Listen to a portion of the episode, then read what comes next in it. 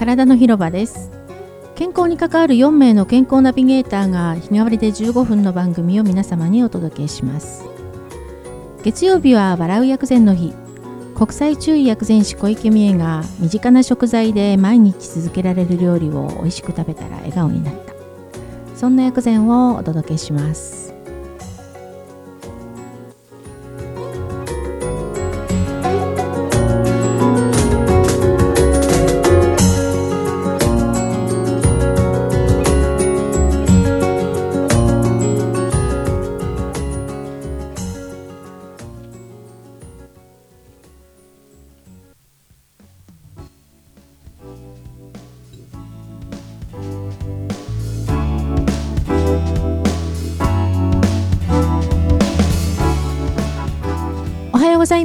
小池美恵です。2月8日月曜日。皆様いかがお過ごしでしょうか？先週ちゃんと豆まきしましたか？私はちゃんと家中巻きましたよ。はい。あのー、そうだよね。あと巻いた後自分の年を食べなきゃいけないっていうのがだんだん大変になってくるんですけどね。まあその辺りは皆さんいろいろあのー何でしょう1のくらいだけ食べるとかいろいろやってみたらいいかななんて思っていますけれども、えーとまあ、だんだん春になってきて今月は春の養生のお話をさせていただいてます。で先週春ってまあどんなところを養生したらいいのかななんていう全体の話をさせていただいたんですけれども今週はその中で、えーとまあ、人員と、えー、溶血といって、まあ、血を補うあのどちらかというと陰の部分ですね。陰の部分の養生のお話をしようかなと思っていてでその中にあの今日ご紹介しようと思ってるメニューが今日先にお話しすると菊芋とゆり根のチップスっていう揚げ物なんですよ。で意外に皆さん「えー、薬膳で揚げ物なんていいんですか?」みたいなことをおっしゃる方いるんですけれども油もとっても大事なんですよね。でやっぱりあの最低限の油を取らないとそれこそその今日あの腎と溶血なんて話をしますけれども体の潤いってやっぱり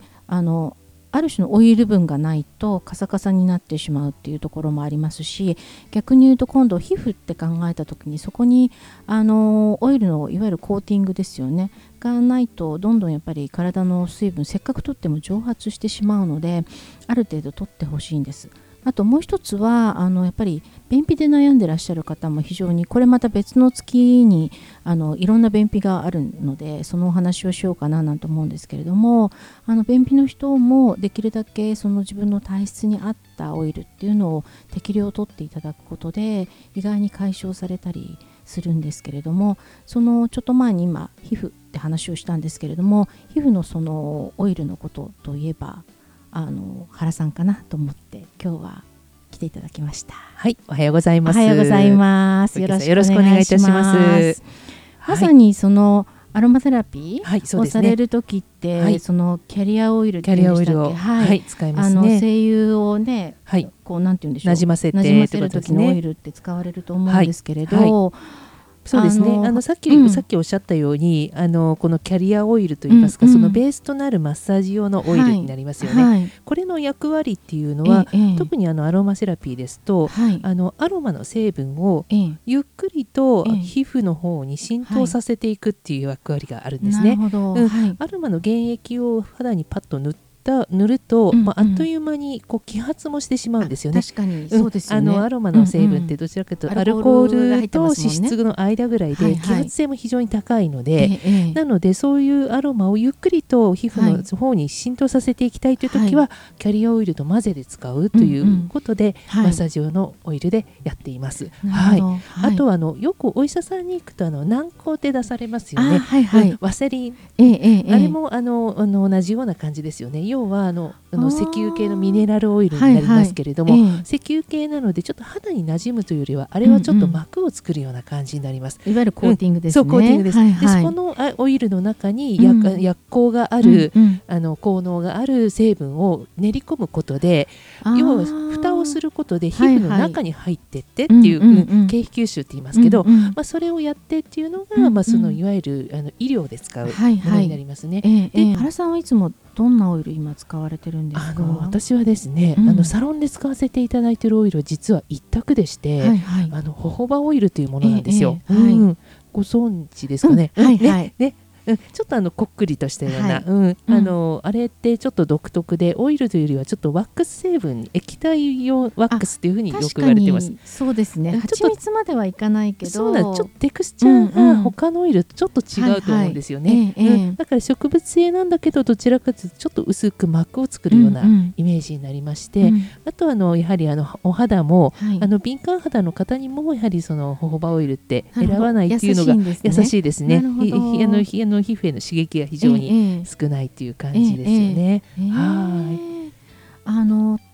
例えばアーユルベーダーとかだといろいろあセサミオイルとかね使いますよね。ねうん、ありますよね。はい、あとはあの、うん、マッサージ用のオイルだと、結構よくそこあのえっ、ー、とアーモンドスイートアーモンドオイルとかは、あの非常に肌質を選ばないということで、あの好まれたりあとアプリコットのあのなんだろう種の芯のカーネル、うんはいはい、オイルとか、えー、あとはあのよく送信ますあの痩せたいっていうダイエット専門のところ行くと、はいはい、グレープシードオイルを使ってみたりとか、いろいろあるんですよね。ありますね。薬膳のその食べる方でも、漢字で子供の子、はい、あのがつくものはほとんど種になるんですけれど、そうですね。はい。それはやっぱりいろいろあって、それこそ体を冷ますものともあれば、はいはい、温めるものもあれば。はい解毒するものもあればそうですね。同じなんですよね。そうですね、うんうん、おそらくそうやって選ぶことはできると思いますね、うんうん、あのアボカドオイルだったりあとはアルガンオイルだったり、はい、やっぱりそのそれぞれ基本的にはそのオイルが取れるものって、その乾燥しているところに生えているものが多いかもしれないですね。そうですね、でやっぱり乾燥しているところに生えるってことはそれだけ生命力がある生命力があるっていうこととあとやはり水分をキープしたいっていう、なるほど。乾燥させない乾燥させないっていう、植物のそのその生命本能的なものがやっぱり含まれているかなっていう感じはしますけれどもね。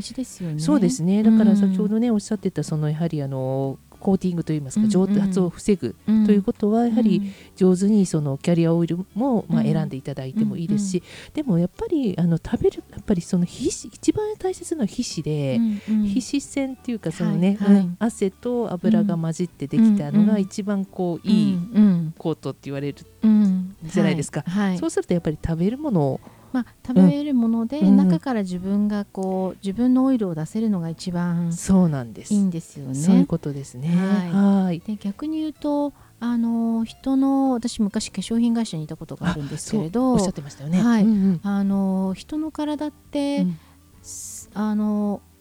水分はなかなか作れないんですよね。その表面は。自分で取ればそれが水分になるけど、はいはい、だから逆に言うと水分が足りないと、はい、オイルを出しちゃうんですよ。そうですね。あのかあの脂質肌と思ってたら、うん、実は超乾燥肌だったってね、とかっていうことがあるから、ね、逆に言うと本当にオイルを適量に使うことで、はい、あのオイリーの肌が治るっていうこともあるんですよね。そうですね、うん、それによってじゅ水分がこうああのなんていうんでしょうね、バランスになるので。そうですね。はい、だからあのあのすごい高い乳液とか、うん、あの化粧品を使うよりも、うんうん、あの大変質の良い、うんうん、こういったあのキャリアオイルを、うん、あの普段のスキンケアのお手入れにちょっと入れてもらうとすごくいいと思いますよね。いいよね。うん、なんかしかもあのもしかしたら、お試しキット作ってくれるかもそうなんです。ちょっとさっきちょっと計画をしようかと思ってオリジナルで。買います。はい。あのご用意いたしますので、はい、はい、お待ちください、ね、皆さんも楽しみにしててください。そうしてください。はいぜひぜひ。こういう機会で、こうなんでしょう今からお手入れしておくとそうですね、うん、春春って特にその意外に乾燥するじゃないですか。しますします、はい、だからいいかもしれないですね。そうですね。あの紫外線とかも強くなってくるので、えーえー、うん、適量のあの油で守るっていうこともすごく大切だと思います、うん。うん、楽しみですね、はい、ではでは、はい、作戦を練ります、はい、ありがとうございました、はい、ありがとうございました。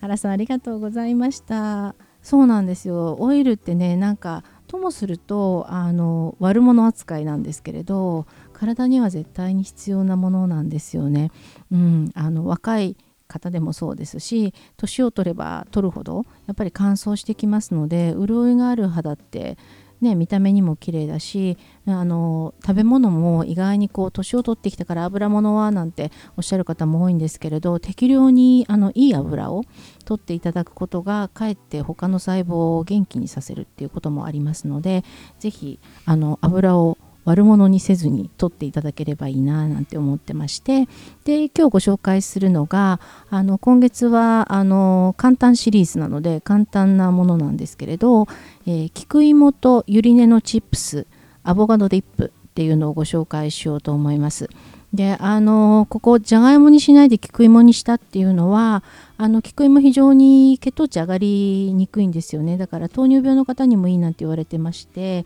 で実際あの薬膳的な効果も清熱体の中の熱を冷ますのとあと涼血といって血も冷まします。であと通便といって便秘の人にも効く働きがあるのでその菊芋を、まあ、薄くスライスあのスライスあれば本当薄くスライサーですっすっと包丁でもいいんですけれどもスライスしてください。でもう1個はゆり根です、まあ、ちょっと贅沢ですけれど今だいたいスーパーだと1個400円とか、まあ、500円しないぐらいで1個買えてそれで割とあの花びら状態になっているのでそれを額を1枚ずつ外してっていただけると結構な量になりますのであの菊芋12個とゆり根1個でまああの3人分ぐらいは取れるかなと思いますのでそれを素揚げするだけです。なので揚げる時にあの普通の植物性の油あの毎日使ってらっしゃるものでいいと思うんですけれども私おすすめなのはねひまわり油かあとオリーブオイルあたりかななんて思うんですけれどもそれでさっと揚げてください。であの、何もつけなくて大丈夫です。もう本当に素揚げです。でそれにアボカドディップをつけて食べるんですけれどもアボカドもあの普通にちょっと柔らかくなってきたアボカドを買ってきていただいて、えー、それを潰すかもしくは、えーと、フードプロセッサーみたいなもので回すんですけれどもその時に、えーと、レモン1個分をぎゅっと絞っていただいて、えーとまあ、トマトが欲しければトマトなんですけど私はシンプルにアボカドだけの方がいいかなと思うんですけれどもそれとちょっとお塩を入れていただいてでもしアボカドが少し固めなようであればそこにオリーブオイルを少し入れて入れてみてください。それでガーッと回してもうそれで終了です。でそれをつけて召し上がっていただくとあのゆり根がまず聞こえは先ほどのようにあの熱を冷ますのと血を冷ますのがあってゆり根は今度肺を潤します。とあと咳を止めます。この時期ちょっと空咳が出る方もいらっしゃるかと思うので、えー、肺をとにかく潤します。で、えー、レモンが体の中の渇きを冷やします。で、えー、アボカドが、えーと、お腹を何て言うんでしょうね。補気なのでお腹の気を補いますので、えー、元気にする働きとあとアボカドの方にも通便これも実はまあアボカドオイルもあるぐらいなのでオイルの一種ですので、えー、便秘防止にもなったりしますのでこの組み合わせで取っていただけると非常にいいですしあの簡単です。あの例えば夜ちょっとビールの、うん、お供にっていう感じで作っていただいてもいいですし逆にあのいい油で作ってますのでお菓子のポテトチップスとかを食べるようであればこれをおやつにお子さんのしていただくっていうのもありかななんていうふうに思いますので是非あのちょっと作ってみてください。もしあの揚げ物がね苦手であれば、まあ、本当は油で揚げてほしいんですけれども今回に関しては。あの何でしょう今揚げないものトースターで焼いたりでも揚げた方が本当は美味しいかなとは思うんですけれどもあの茹でていただいてそれで召し上がっていただいてもいいですけれどもあのぜひ揚げ物ちょっとトライしてみてください。はいで来週はまた違う、あの、もの春の養生のものをお伝えできればいいなというふうに思っていますので、えー、こんなものを食べてみたいとか、えーと、今日のお話で分からなかったこととかありましたら、えー、出てくる東京のホームページあと体の広場の Facebook、Twitter などにメッセージをお寄せください。こちらからお返させていただきたいと思います。それではまた来週。体は丈夫で綺麗に心は豊かで穏やかにそして自分らしく輝くように。今日も笑顔で良い一日をお過ごしください。いってらっしゃい。